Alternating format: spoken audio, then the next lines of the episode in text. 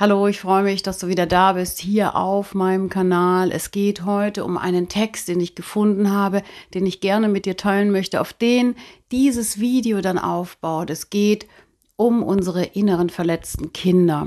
Also je mehr wir aufwachen, unsere Heilungsprozesse in die Gänge bringen, je mehr wir anderen Inspiration schenken können durch unsere Heilung. Also wenn wir uns unserem Selbst bewusst werden, indem wir unsere inneren Kinder nach Hause bringen oder indem wir unser Ego heilen oder indem wir Schattenarbeit leisten oder Therapie machen.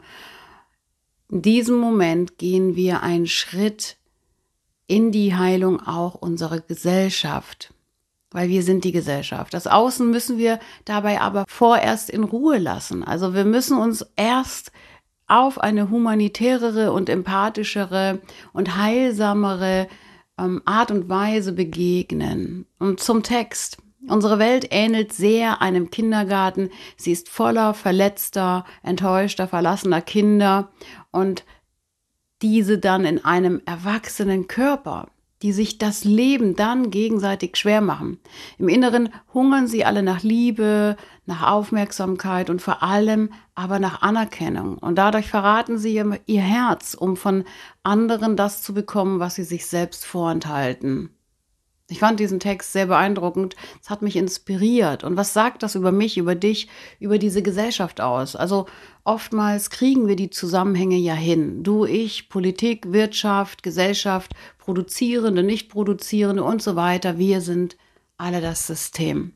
Also in jedem, der da draußen die Gesellschaft formt, steckt ein inneres Kind.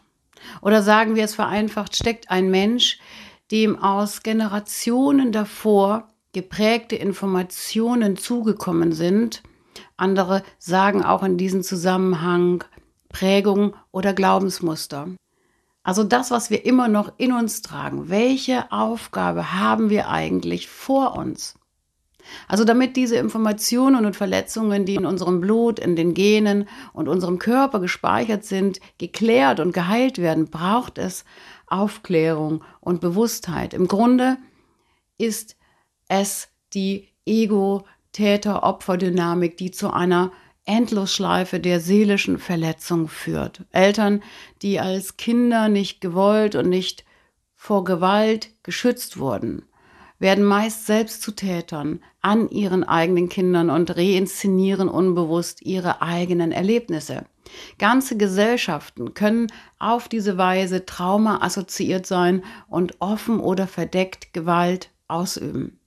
Wir sprechen nun von inneren verletzten Kindern, die aus diesen Dynamiken entstanden sind, die heute noch in uns diesen alten Schmerz fühlen. Wir sprechen vom Schmerzkörper, der all dieses Leid aufgenommen und abgespeichert hat. Und darüber gibt es auch ein Video auf meinem Kanal. Wir wurden mit Werten und Methoden erzogen, die uns heute unangemessen erscheinen und trotzdem am Körper und in der Seele hängen wie zäher Leim. Wir haben Schwierigkeiten, das loszuwerden. Wir wurden erzogen, beziehungsweise an uns wurde herumgezogen in Richtungen, in die wir hineinwachsen sollten, die unserer Konstitution und unserem Charakter nicht gerecht wurden. Wir wurden mit unseren Geschwistern verglichen oder bewertet. Wir mussten als kleine Wesen in der Schule funktionieren, wurden zensiert und verglichen. Und sensible Kinder hatten keine Chance in Familienkonstrukten, die verhärtet waren, einen Platz und Liebe zu finden. Immer wieder die Sätze, sowas tut man nicht, warum fühlst du so viel oder was du wieder hast. Also wir litten unter den Trennungen der Eltern, wir litten, wenn unsere Bezugspersonen nicht da waren, zu beschäftigt waren oder krank waren oder mental nicht anwesend waren. Und so ein Entwicklungstrauma kann auch entstehen, wenn Menschen nicht genügend Bindung bekommen, sie sich zu wenig gesehen fühlen, sie schreien, äh, gelassen werden, es Bindungsabbrechungen gibt, all diese Situationen, die eher im feineren zwischenmenschlichen Bereich liegen, aber eine gravierende Wirkung auf unser Leben haben. Das alles kann Entwicklungstrauma äh, fördern. Also wir hatten Not. Und auch wenn man alleine mit sich selbst in seiner Fantasie steckte, um Auswege und Bewältigung für sich selbst zu suchen, waren wir in unseren aufgedrückten Rollen vollkommen überfordert. Also Herausforderungen waren entweder zu wenig oder zu viel. Manchmal wurde man komplett übersehen oder es gab Aufmerksamkeit durch verbale, subtile Erniedrigungen. Alles nicht wirklich nach außen auffällige negative Erziehungsmethoden, aber in vielen Konstrukten gang und gäbe. Und das prägt. Wenn der Begriff Trauma fällt, denken die Menschen an gravierende Situationen. Man denkt an Gewalt, an sexualisierte Gewalt, an schwere Vernachlässigungen und andere schwerwiegende Katastrophen, die Kindern angetan werden. Die kleinen anhaltenden Verletzungen in der frühen Kindheit, wie vorhin beschrieben, finden aber leider noch zu wenig Beachtung. Dem heutigen Wissensstand nach geht es nicht immer um gravierende oder gewalttätige Einflüsse, die unsere inneren Kinder zu verletzten Kindern prägte. Das Problem ist, dass wir uns nicht erinnern können. Das biografische Gedächtnis eines Menschen beginnt eben erst mit drei bis vier Jahren, sich auszubilden. Und darum ähm, liegt vieles aus unserer Kindheit im Verborgenen. Oftmals erinnern wir uns an bestimmte Momente, die besonders waren, wie Einschulungen oder Geburtstage, Urlaub, aber vieles verdrängten wir auch, nahmen es so hin, damit wir damit umgehen können. Wir kannten ja eben auch nichts anderes. Wir arrangierten uns. Unbewusstheit und taubes oder ohnmächtiges Gefühl vom Entwicklungstrauber und anderen Verletzungen werden dann auch in den Generationen weitergereicht. Es wird nicht hinterfragt. Und die Auswirkungen, die wir dann heute sehen, sind Folgen von früheren, kleineren Verletzungen auch. Also Menschen können kaum noch zur Ruhe kommen, sie fühlen Stress, sie können nicht abschalten, im eigenen Körper zu landen ist schwer, sie leiden an Schlaflosigkeit, Burnout. Und eben auch an Scham, Schuld, toxische Strukturen werden dann gelebt, also Beziehungen, die ungünstig sind und auch Süchte und Kompensation durch Alltagsdrohung gehören dazu. Und davon profitieren ganze Wirtschaftszweige. Und auch hier, wie vorhin schon gesagt, sind diese Menschen zu finden, die weiter ihre Verletzung unbewusst als Erwachsene in die jeweiligen Wirtschaftszweige und auch Politik tragen. Der Vorteil hier ist, eine bestimmte Position formt Menschen dann zu kontrollierten, gut funktionierenden, wie auch im letzten Video schon erwähnt, rigiden, durchstrukturierten Menschen. Die Suche nach Aufmerksamkeit und Liebe wird kompensiert. In jedem Menschen steckt die Sehnsucht nach Aufmerksamkeit, Liebe und Anerkennung. Es ist in uns Menschen als soziale Wesen so angelegt, dass wir dazugehören wollen und wir tun alles, was in unserer Kraft steckt, dies zu bekommen. Sogar durch kontraproduktive und krankmachende Mittel und Mechanismen, die wir uns antrainierten, um unsere verletzten Kinder in uns ja zu halten. Im Grunde herrscht Not in uns und heute noch in so vielen Menschen. Auch wenn keine auffällige Not da ist, denn vieles ist und wird ja auch weiter verdrängt. Und wir suchen immer im Außen nach ähm, suchtstillende Momente, Menschen und Dinge. Wir bekommen jeden Tag Mittel von erwachsenen Menschen mit verletzten inneren Kindern in sich zur Verfügung gestellt, um unsere Erwachsenen mit unseren inneren Kindern ähm, die Not und die Sehnsucht zu stillen. Und dann gehen wir in Liebesbeziehungen mit Menschen ein, die ebenfalls ihre inneren Kinder mitbringen. Wir gehen verletzt in den Kontakt und binden uns scheinbar.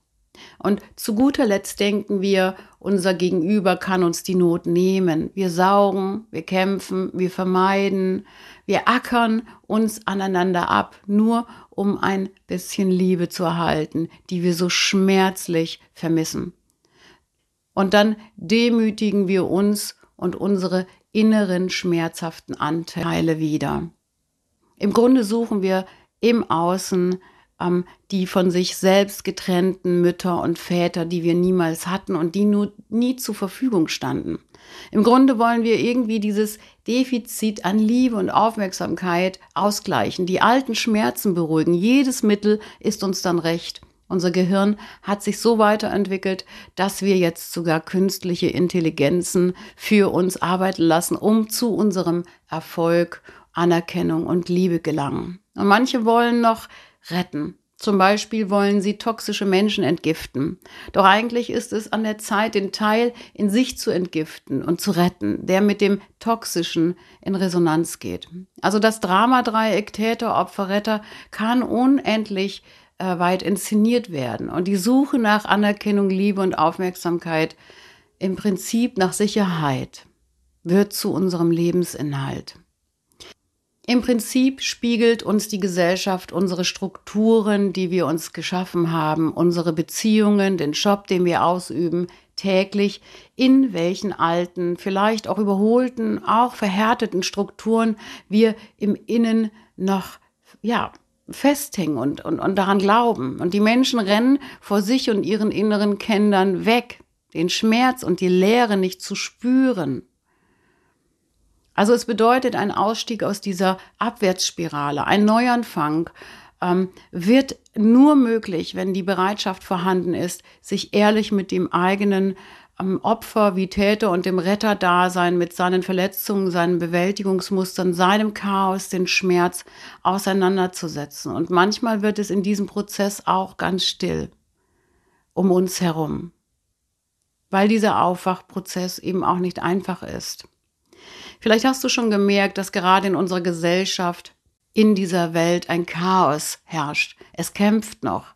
Alle Symptome verstärken sich. Corona hat alles offengelegt. Das Traurige immer noch bewerten ist einfach noch ein Überlebensmechanismus. Wir halten dadurch fest. Wir mentalisieren, wir debattieren, weil wir darin Sicherheit finden.